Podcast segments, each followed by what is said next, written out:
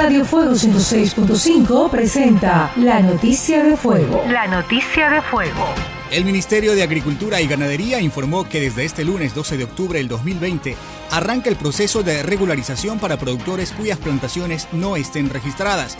El proceso, que tendrá un año de duración, fue dispuesto por el presidente de la República, Lenín Moreno, en agosto pasado, a través del decreto ejecutivo 1127.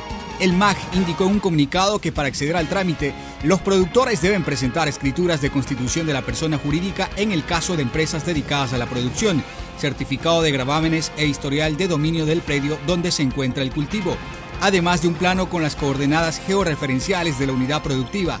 Todas las instrucciones y formularios están publicados en la página web de la identidad.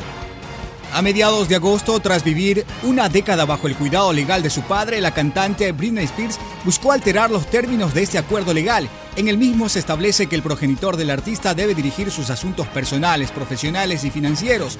Desde el 2008, cuando Spears experimentó una serie de colapsos emocionales, la estrella de pop de 38 años ha vivido en California bajo el cuidado legal de su padre Jamie principalmente.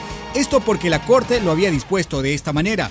En agosto, después de que fanáticos de la cantante aseguraran que ella envía mensajes de ayuda por redes sociales, su abogado Samuel Inham pidió que se designe a una curadora profesional para encargarse de la cantante. La Organización Mundial de la Salud no considera que la cuarentena sea el principal eje estratégico para frenar la propagación del COVID-19 a escala mundial.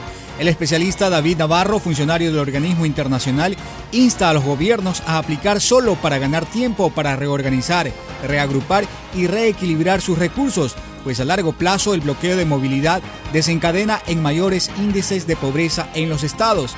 En diálogo con el medio británico The Spectator, Navarro explicó que en la OMS no abogamos por las cuarentenas como el principal medio de control del COVID-19 y aclaró que la limitación de circulación está justificada para replantear el manejo de recursos económicos en cada nación y proteger a los trabajadores de la salud que están agotados, pero en general preferimos no hacerlo.